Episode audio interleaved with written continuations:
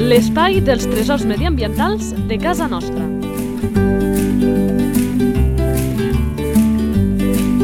Un espai conduït per Francesc Balanyà. Molt bones a tots i a totes amb aquest espai en què presentem, parlem eh, d'aquests tresors mediambientals del nostre territori. Ens agrada parlar absolutament de tots els animals, siguin invertebrats, amfibis, rèptils, ocells o el que convingui, però aquells que són una mica desconeguts, que la gent no en sap tant, ja sabeu que hi ha espècies que pel que sigui doncs en coneixem més coses que altres, doncs ens fan una mica més d'il·lusió. I avui podríem dir que el cas és aquest. Jo crec que la gent li sap ficar el nom, però poques coses ens podrien explicar de l'espècie que de seguida coneixerem. Ho farem després de saludar a qui ens posarà aquesta necessària llum, que és la Gemma Segura, educadora ambiental d'Aran Park. Gemma, molt bones. Hola, molt bones. Que per la feina que feu a Aran Park, després en parlarem, m'imagino que deu passar una mica el que deia al principi. Encara no diguem el nom de l'espècie, però què passa això? Que és segurament de les que poques coses en sap la gent, és així? Sí, és una d'aquestes espècies que és, bast... és poc coneguda, diguéssim. Doncs vinga, va, anem a posar remei.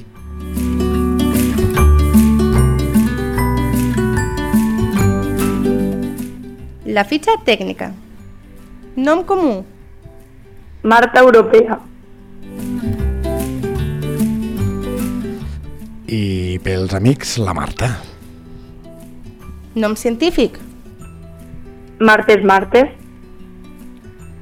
Esperança de vida. De 10 a 12 anys, en captivitat pot arribar als 18. Com passa, tanti, com passa anava a dir tantíssimes altres vegades, doncs amb moltes espècies eh, que en captivitat doncs, aquesta esperança de vida és dispara. Alimentació. Bé, és un animal que es considera carnívor, eh, llavors generalment menja micromamífers, ocells o els ous dels ocells, també pot menjar rèptils, amfibis, eh, tipus així d'animals petits, eh, però sí que és veritat que també li agraden els fruits, sobretot els fruits sucrats. Mm. Una mica dolceta, diguem-ho així. Sí,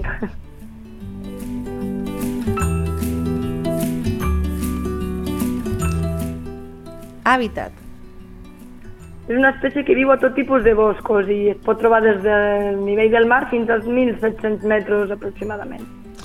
I això suposo que és una de les coses que sorprèn, perquè és una espècie àmpliament distribuïda pel conjunt del país, però que és esquiva i que ens costa de veure, que no és un animal que, que veiem habitualment i suposo que també és de les coses que, que sorprèn que molta gent la té molt més a prop del que li sembla i, i no n'és conscient.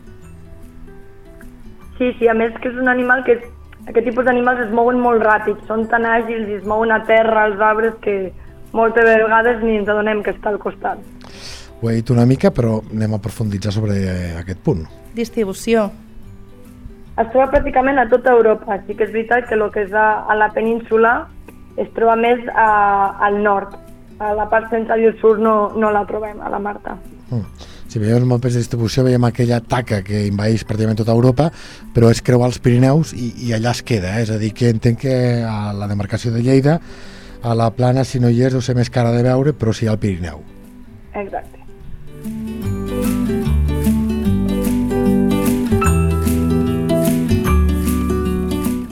Activitat.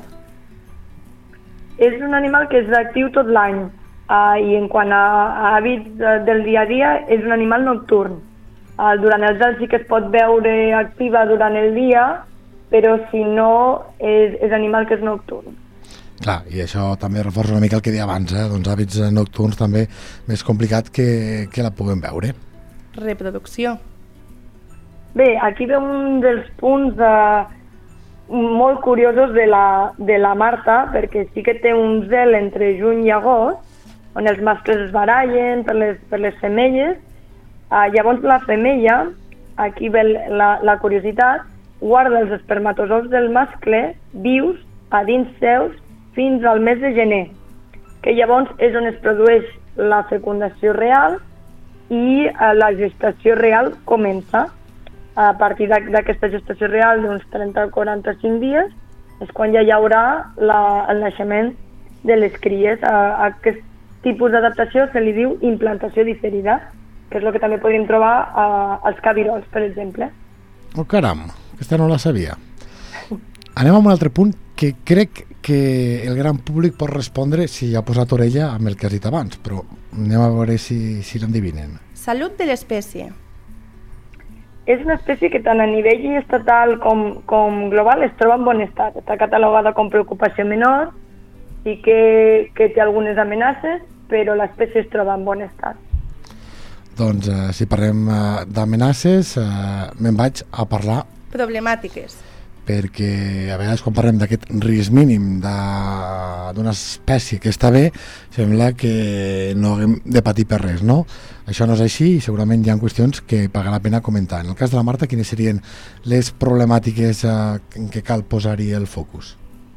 Exacte, tot i, tot i que estigui bé la població, sempre hi ha, hi ha cosetes, nosaltres al final també l'ésser humà està, estem una mica per tot arreu, llavors li afecta molt el que és la, la destrucció del seu hàbitat, eh, és a dir, la deforestació, i després, evidentment, és, és un animal que, com hem dit, és carnívor, i per tant a vegades fa de les seves i s'apropa als galliners, i per tant aquí és on ve també el conflicte amb l'ésser humà i hi pot haver caça, a, a més en, en certes zones de la seva distribució la caça està permesa, eh, inclús s'ha arribat a caçar per, per fer abric, per tant la caça és també un dels factors.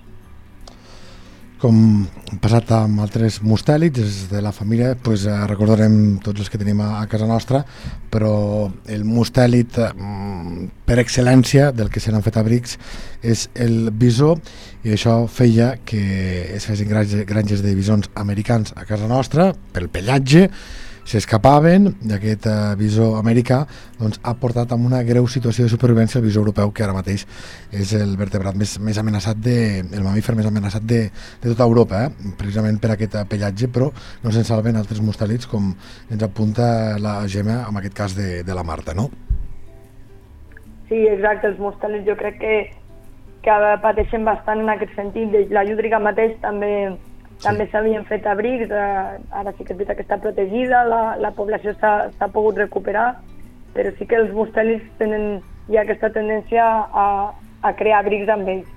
Mm, La llúdriga, que és un bioindicador, que la veiem quan les aigües tenen un bon estat de, de salut i que per això fa ja uns anys ens n'alegràvem molt, els que som de Lleida Ciutat, que se la vegués al parc eh, de la mitjana, perquè això indicava doncs, que la població no està patint tant i que les aigües doncs, eh, han millorat respecte dels darrers anys, que és, que és important.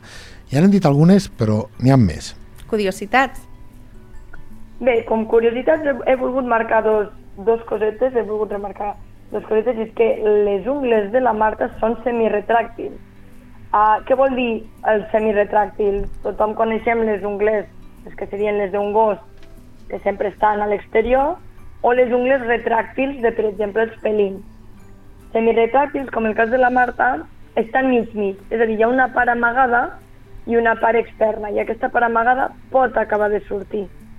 I després, la, ja seguint amb el tema dels peus, la Marta té també les plantes recobertes de pèl, de manera que la petjada que queda al terra no és tan clara degut a, a aquest pèl. Caram, i això a mi vaig a... especulo una mica, eh? Eh, quan es fan aquells con, eh, aquelles eh, proves, a, aquells estudis per fer contejos d'animals, per saber quantes eh, espècies tenim, eh, quantes exemplars volia dir determinada espècie, doncs el tema dels sons, el tema de les petjades i el tema dels excrements doncs, són capitals. Però aquí les petjades és una mica més complicat, no?, pel que apuntes. Sí, sí, sí, suposo que és, és uh, intentar uh, això, mirar bé les zones ben marcades, de, les zones de, de bastant de fang. Però és veritat que aquí al voltant del parc n'hem trobat i on el terra és, és molt tendre, es distingeixen molt bé. On és la, el complicat? En terres així que no estan del tot tendres i que eh, es marca poquetant. Al final la Marta és un animal molt lleuger Clar. i, i clar, no, té que estar realment tendre el terra per a que es marqui la petjada. Relació amb els humans. Clar, hem parlat d'això dels galliners, eh, que deixa'm afegir que m'imagino que històricament, com ha passat amb la guineu, doncs aquests animals que feien mínimament mal doncs, a, a, als humans, a la seva producció, sigui eh, d'animals o sigui de plantes, doncs se'ls ha perseguit històricament. No sé si en el cas de, de la Marta ha estat tan així perquè és un animal més esquiu, però que es devia anar més o menys a, a per ella històricament, això ha estat així, no? Sí, al final és això, la Marta és, és com la guineu i tots aquests animals, és un animal que, que és, és relativament petit i llavors, a més aquest tipus d'animals, el que tenen és el típic que es diu, no? que si passa el cap, passa la resta del cos. Sí. Doncs la Marta, el problema és sobretot que quan entra els galliners, entre l'excitació que ella porta i el fet de que les gallines, eh, si una és atacada, les altres donen l'alerta, la Marta moltes vegades mata totes les gallines del galliner. I inclús moltes vegades no es menja ni tan sols eh, el cos ni res, sinó que el que fa és beure la sang. Perquè és un animal que és una mica així Dràcula i li agrada el que és la sang de l'animal. Hi ha altres eh, qüestions que pagui la pena destacar d'aquesta relació amb els humans? No gaire, la veritat, al final és, és el que dèiem, és un animal que és molt esquer pel fet de que sigui nocturn, també fa que sigui molt poc visible, Clar. uh, i després eh, tots aquests mustelis, aquests animals, és veritat que són, són grans desconeguts uh, per lo que és la, la població. I per això en aquest espai tractem de posar-hi remei, eh, parlant regularment de les diferents espècies que tenim, però també és la mateixa filosofia que teniu allà a la Vall d'Aran, amb aquest Aran Park, que Gemma t'he de confessar que és un dels llocs que vull anar, que m'han passat sempre he programat no sé quantes vegades anar-hi i sempre ha passat alguna cosa que a més m'ha fet molta ràbia perquè a vegades he trucat amics i em deia, ostres, estic a l'Aran Park podem parlar més tard? I com, eh, per si jo havia de vindre que he vist milions de fotografies que he anat a la vostra web 50 vegades i que penso que ha de ser un dels llocs eh, de la gent que li agrada la, la natura de punt d'obligada visita clar, ho és l'espai ho és les espècies que trobem però també entenc que, i és el que et pregunto, que els deu sorprendre la gent les explicacions, el que fem ara, per parlar de fauna, això també acaba passant? Sí, sí, sí. Uh, tenim, evidentment, els animals són el reclam principal. Uh, després no s'ha d'oblidar tampoc el bosc que tenim. És, és un bosc uh, espectacular. Sobretot la primera part és un bosc molt, molt salvatge, un bosc ja vell, ja format. I després, clar, el, el fet de que ens trobin la gent que ens visita nosaltres per allà i es puguin resoldre dubtes, sobretot de cara al, a com es cuida un animal d'aquestes característiques, una Marta mateix, Uh, la gent, per exemple, associa molt que la Marta menja carn, però molt poca gent uh, té la idea de pensar que també menja, menja fruit, Mm. sobretot perquè s'associa molt també a la llúdriga i a aquest tipus d'animals. Llavors, sí, el fet de, de poder escoltar aquestes explicacions sempre és un complement molt important. Esteu a Bosost, ho dic de, de memòria, i, Sí, a- al Portillo, concretament a la carretera del, del Portillo. i m'imagino que, clar, que els grans mamífers, l'os, el llop, deuen ser els reclams que, que fan que sobretot la canalla estiri els pares per, per fer la visita, però el que et volia preguntar jo és, els altres animals, que a vegades són els, els grans oblidats, eh, has notat que alguns sorprenguin més que altres, que alguns agraden més que altres? Perquè, per exemple, sé que teniu marmotes, que és un animal, ja l'hem tractat aquí, que és absolutament increïble amb un munt de coses, com per exemple amb el tema del llenguatge, però no sé si això passa amb altres animals d'aquests que, insisteixo, d'entrada poder no podrien fer de reclam pels més petits o fins i tot pels adults, però que un cop els coneixen diuen, ai caram, aquest animal. Clar, és veritat que els, els típics d'aquests més atraients serien l'os, el llop. La marmota és bastant coneguda, però és un animal que és molt pròxim, que no té por, llavors això també li dona aquest plus.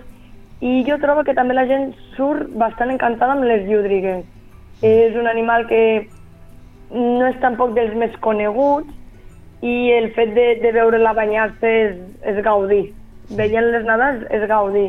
I després eh, també és important el fet de que puguin veure les diferències dels ungulats, el que seria cèrvol, cabirol, daina, tots aquests que també es confonen molt, també quan els veuen aquí, com que poden veure les diferències entre els tres, perquè els tenim inclús en, en tancat junts, això també agrada molt. i fins i tot deuen arribar i diuen allò de mira, un Bambi. Doncs no, anem a posar el nom.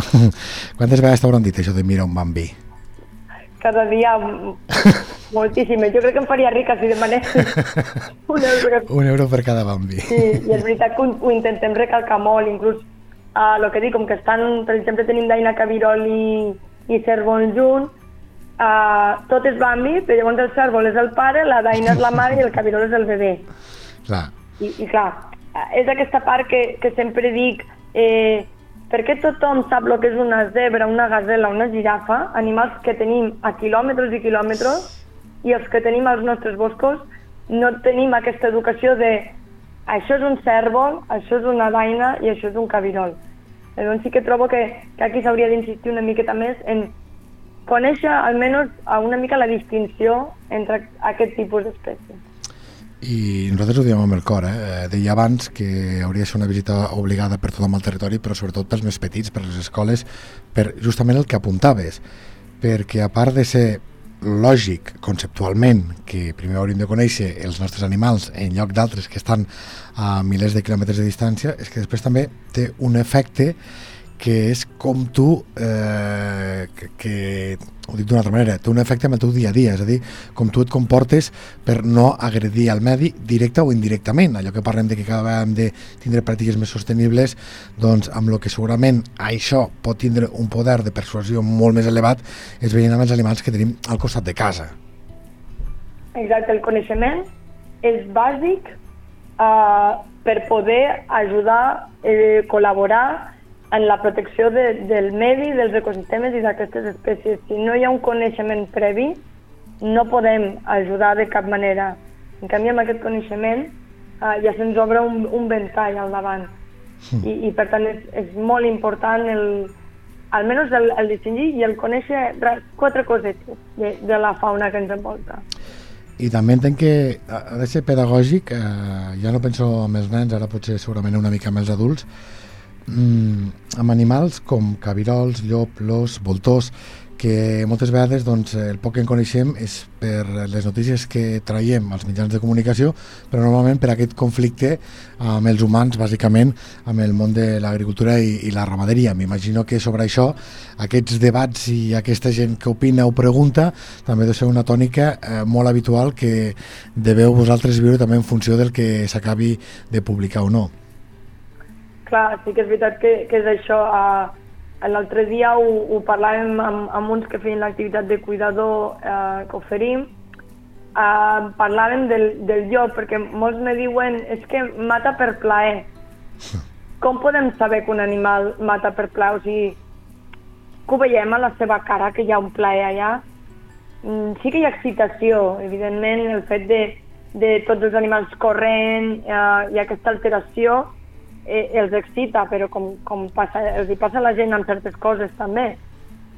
Però sí. d'allà a, a suposicions d'esperpla i tal, llavors aquí, eh, clar, sobretot amb els depredadors, no? com seria la Marta, hi ha molt aquest, aquesta negativitat de, de no, és que són uns assassins. Sí. Bueno, són carnívors, es, han de menjar i no tots els animals mengen herba i al final també és, és el que regula els ecosistemes els depredadors són necessaris per mantenir la salut dels ecosistemes, llavors s'ha d'intentar trobar l'equilibri, això sí. Precisament amb el, amb el lloc parlàvem amb aquesta entitat que aconseguia la seva protecció arreu de l'Estat, en aquest mateix espai, amb aquesta llei de natura, amb Agne, eh, un podcast que podeu recuperar, és molt recomanable, i com a dada curiosa, preparant la secció que aquí encara no hem fet amb la Marta i que de seguida ja anirem, que és aquesta Natura Punta de Llengua, de les 65 frases fetes que vaig trobar en català, o expressions, que feien referència al llop, amb 64 el pintaven com quelcom negatiu. Ja sabem l'estigma que té, i només una no ho feia, però era una qüestió, no recordo quina era la frase, però tampoc era en positiu, era una qüestió neutra. És a dir, clar, venim ja viciats d'una cultura popular que sempre ha parlat d'alguns animals de determinada manera, doncs eh, encara fa més important, penso jo, que hi hagi espais com aquest, però sobretot que hi hagi llocs com el vostre perquè pugueu explicar qüestions com aquestes, perquè tot i estar al segle de la informació, segle XXI, encara ens falta molt per aprendre en aquest món de la fauna i suposo que això vosaltres ho, ho deveu notar.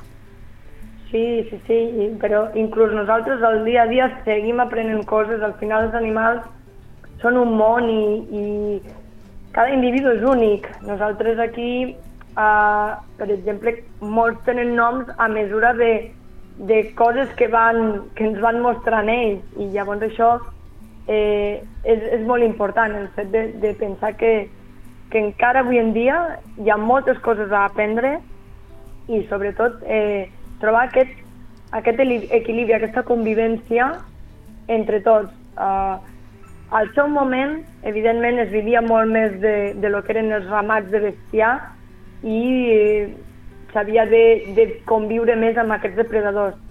Actualment, eh, el tema de, de ramaderia ha disminuït molt i, per tant, aquest conflicte no és eh, potser tan visible, però sí que és veritat que hi ha igualment aquest estigma al darrere de, uh, de que els depredadors són els dolents i que s'han d'exterminar. Sí, sí, absolutament. Doncs eh, seguim fent pedagogia, en aquest cas, en aquest eh, espai, amb la Marta, o Marta Europea, que ara en coneixerem Comportament. més qüestions que fa aquest mustèlit que paguin la pena de conèixer, Gemma. Sí, doncs és un animal, és un animal solitari, eh, que lo- com hem dit, que només es junta per, pel zel, eh, es barallen els mascles entre ells per les, per les femelles, eh, cadascú té el seu territori, cada individu, animal que es pot moure, com hem dit, tant a terra com a saltant pels arbres, i és un animal eh, que es pot arribar a domesticar en el sentit de eh, agafar-lo de petit, que fan amb alguns parcs, però tot i així, tot i que s'agafi de petit i s'acostumi a la gent, és un animal, jo diria, esquerp. Té una mica aquest comportament de gat, de, tot i que es pugui apropar, no s'acaba mai de, de fiar i sempre manté le, les distàncies. Seria com, I és com, un animal també superàgil i molt ràpid. seria en aquest cas, podríem fer un paral·lelisme amb, amb una fura? Mm, sí, però les fures uh, trobo que es domestiquen molt més. La Marta, jo les que he vist així que s'hagin criat des de petites, mantenen bastant més el caràcter salvatge. Així com una fura la podràs agafar, uh, te la podràs posar sobre, Mhm. una Marta ja ho veig més complicat. I si en aquestes alçades de la pel·lícula algú té dubtes, que són molt raonables, anem a posar també llum en un altre aspecte. Identificació a la natura. perquè amb els mustèlits eh, parlarem de la Marta però amb el gruix dels que tenim a, a, al país eh, eh, ens confonem molt fàcilment eh? com sabem que el que hem vist o com és una Marta Clar, aquests, aquests mustèlids al final la, la característica bàsica és, és del cos, el seu cos que és allargat i estret i les potes són, són curtetes, llavors eh, es confonen molt. Sí que és veritat que n'hi ha de diferents colors, però la, la Marta, per exemple, és de les... A veure, si traiem la, la llúdriga, és de les més grans, és, és un, una mica més robusta.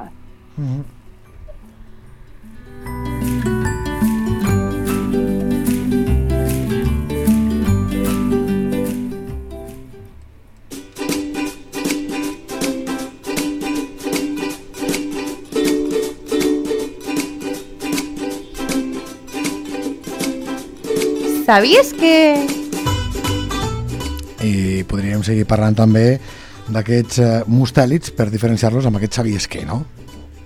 Exacte, relacionant-ho amb el que dèiem abans dels mustèlids que, es- que es confonen, uh, la Marta es confon molt amb la fagina.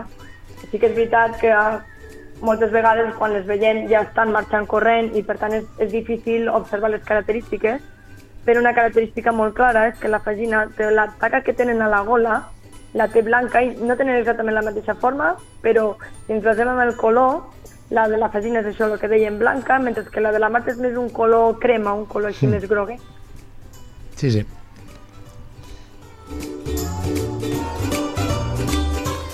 Aprofitem per dir que de forma autòctona al nostre país tenim vuit mustèlits, eh, tenim el turó, l'ermini, que també en parlàvem, la Marta, que ho estem fent avui, avui el teixol, meles meles, la llúdriga, o nútria, que abans ens hem referit com a llúdriga, però també hi ha qui diu nútria, la mostela, la fagina i el bisó europeu. O sigui que tenim àmpliament distribuït l'americà, però no és autòcton. A Aran Park, d'aquests mustèlits, d'aquests vuit que tenim als països catalans, eh, quins teniu? Nosaltres tenim la, la Marta, tenim un individu, uh, tenim cinc turons i una parella de llúdrigues. el turó eh, és el mateix, perquè amb això jo sempre m'hi perdo, eh, que la fura que un té eh, d'aquestes domesticades, o són diferents? Perquè el nom científic sí que és el mateix, Mustela putorius, Mustela pudenta, i els que hem tingut fures donem fe que el nom és molt encertat, però és el mateix turó que fura o hi ha diferències? Varia, si no m'equivoco, el color. Els turons són més foscos uh, i després de la característica així bàsica és que les fures són les que s'han anat domesticant sobretot per la caça del, del conill, mm -hmm. i els turons són, són els que s'han mantingut salvatges. La genètica salvatge, suposo, com sol passar amb aquestes espècies eh, que es domestiquen, que també es fan creuaments genètics per intentar guardar els millors individus. Mm. De fet, a mi em va caure d'un regal rebotat en la fura, jo no sóc massa de voler tindre animals a casa per la filosofia de vida, però crec que li vaig fer un favor a, a, a aquesta criatura que tant vaig estimar i va tocar empapar-me molt i el que vaig veure eh, llegint eh, força és que eh, la fura, el que havia passat és que com molt bé apuntaves de generació en generació doncs se l'havia criat a les cases per caçar conills no? Què passava? Doncs quan criaven, l'exemplar que es quedaven per fer reproduir era el que era més agressiu, val? Més, més mogut, perquè al cabo interessava que quan fiquessin la fura, amb aquest verb que existeix de furonar, de posar una fura en un cau per caçar d'aquesta manera i que surtin els conills per un altre i atrapar-los, se buscava això, la més moguda. Però des de fa 100 anys aproximadament, quan es van proposar com animals mmm, de companyia, com animals domèstics, doncs aquestes cases que les venien fent exactament el contrari buscaven d'aquelles fures les més manses, les més tranquil·letes, per tractar de fer reproduir aquestes perquè eren doncs, molt més adequades per les llars. I diuen eh, avui que segons quina toqui, de quines famílies vinguin, doncs pots trobar-te amb un extrem o amb un altre. No sé, això ho hem llegit i això li preguntarem també a la gent del projecte, projecte Turocat, que parlarem amb ells en properes edicions i ens desvetllaran a qüestions eh, com aquestes. Abans de tot, però, el que hem de fer és acabar amb la Marta, que encara ens falta alguna secció.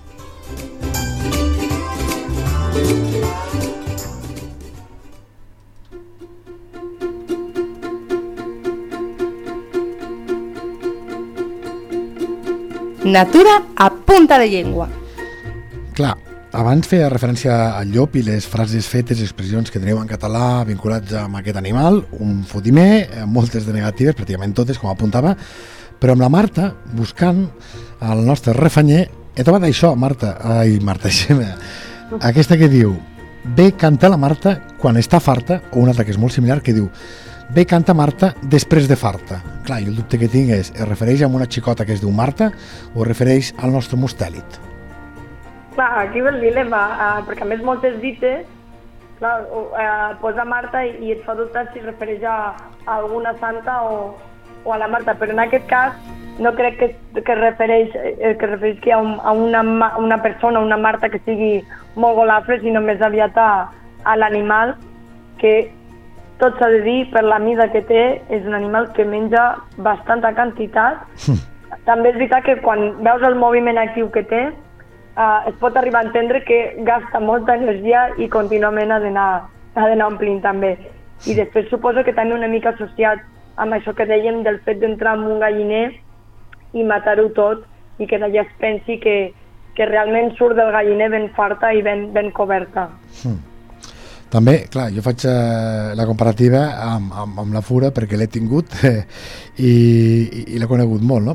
No sé si passa amb la Marta o que és que llegia que els eh, furons eh, tenen un, un ventre i un, i un, eh, com diu, un intestí molt, molt prim i això fa que el menjar de seguida s'afartin en el cas de les fures, però que ràpidament tinguin gana, perquè tot va molt ràpid el procés digestiu, no?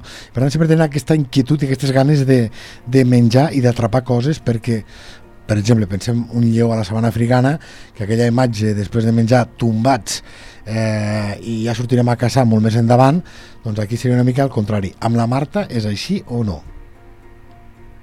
Eh, menja, menja bastant. Uh, nosaltres és veritat que, per exemple, a la Marta que tenim aquí li donem de menjar una vegada al dia, però ella fa reserves, és a dir, uh, de la quantitat que li posem, una mica més de la meitat se la menja al moment Sí? i després ja veus que cada trosset se'l col·loca estratègicament en punts diferents i jo intueixo que llavors al llarg de la nit, que és quan ella és, és, té les seves hores més actives, va menjant aquestes petites reserves que, que va fent. I al final és això, és que amb l'energia amb la que es mou eh, Clar.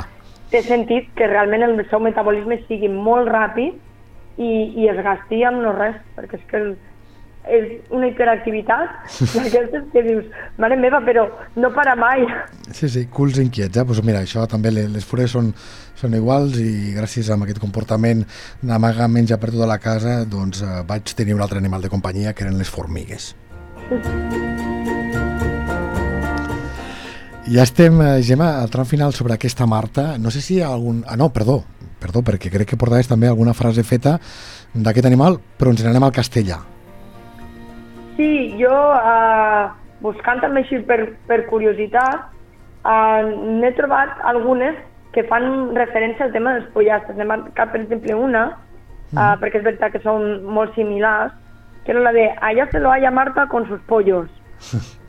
que llavors eh, tornem a lo mateix. Clar, al final és un animal que, que se l'ha associat molt al tema de galliners i de, i de matar pollastres i, i gallines i per tant m'imagino que d'aquí venen totes les, les aquestes relacionades amb els pollastres. Clar, i és, i és lògic eh, que el refranyer doncs, acabi reflexant això per tot el que dèiem, perquè és un animal que és molt escarp, que viu a la seva, que no el veiem habitualment, al ser nocturn, i que clar, les poques vegades doncs, que si tenia contacte com a humans era quan eh, té la feia grossa, com es deia llavors, i per tant, doncs, eh, per això ens en queden avui aquestes frases. Doncs el que deia abans, eh, Gemma, no sé si sobre aquest animal, sobre aquest mustèlid, hi ha alguna altra qüestió que no haguem explicat, que penses que paga la pena de fer abans de tancar la paradeta. La veritat és que crec que, que ha quedat tot bastant complet, uh, però sí que només puntualitzar que, que són aquests animals tan desconeguts i que, i que són animals molt curiosos, de, uh, interessants d'aprendre, sobretot uh, ja ho hem vist amb la Marta amb el tema de la reproducció, aquesta gestació diferida, i, i sempre segur que, que ens sorprendrà el, el poder trobar detalls d'aquest, tant de la Marta com de la fagina, dels turons, i d'aquests tipus d'espècies nocturnes tan, tan difícils de veure i per tant tan desconegudes per a, per a la població. I que una de les activitats que agrada molt a, a la canalla, tam també els adults, eh? també els adults, és buscar una guia, n'hi ha de molt fàcils, que és amb una sola làmina, amb il·lustracions de, de grans dibuixants de casa nostra, que t'ensenyen eh, excrements de quins animals són, no? I això també ajuda, perquè també alguns ho fan a determinats llocs, damunt d'una pedra, o en determinades eh, zones més que en altres, permeten doncs, saber quin animal conviu en aquell lloc i és una manera també eh, de fer-nos els més propers, perquè no passi el que dèiem abans, que pensem, aquí d'això no en tenim, no? Doncs aquests arrastres, com per exemple excrements, doncs insisteixo, acaben sent molt divertits per a petits i grans, i quan un fa una ruta amb canalla, que a vegades els fa mandra allò de caminar per la natura, doncs això és un incentiu que s'ho prenen com un joc, però és que els adults també n'acabem aprenent i se'ns es perd el cuquet i per tant eh, acabem coincidint amb aquest objectiu que tenim els educadors, els pares, de que la nostra canalla s'estimi la fauna, que tenen des de l'Amparc, que la gent conegui i s'estimi la fauna, que tenim des d'aquest espai de Lleida 24, de Lleida Natura. Gemma Segura, de veritat, tot un luxe. Moltes gràcies per aquestes explicacions que ens has donat, educadora ambiental de l'Amparc. Molta sort i fins a propera. Moltes gràcies a vosaltres.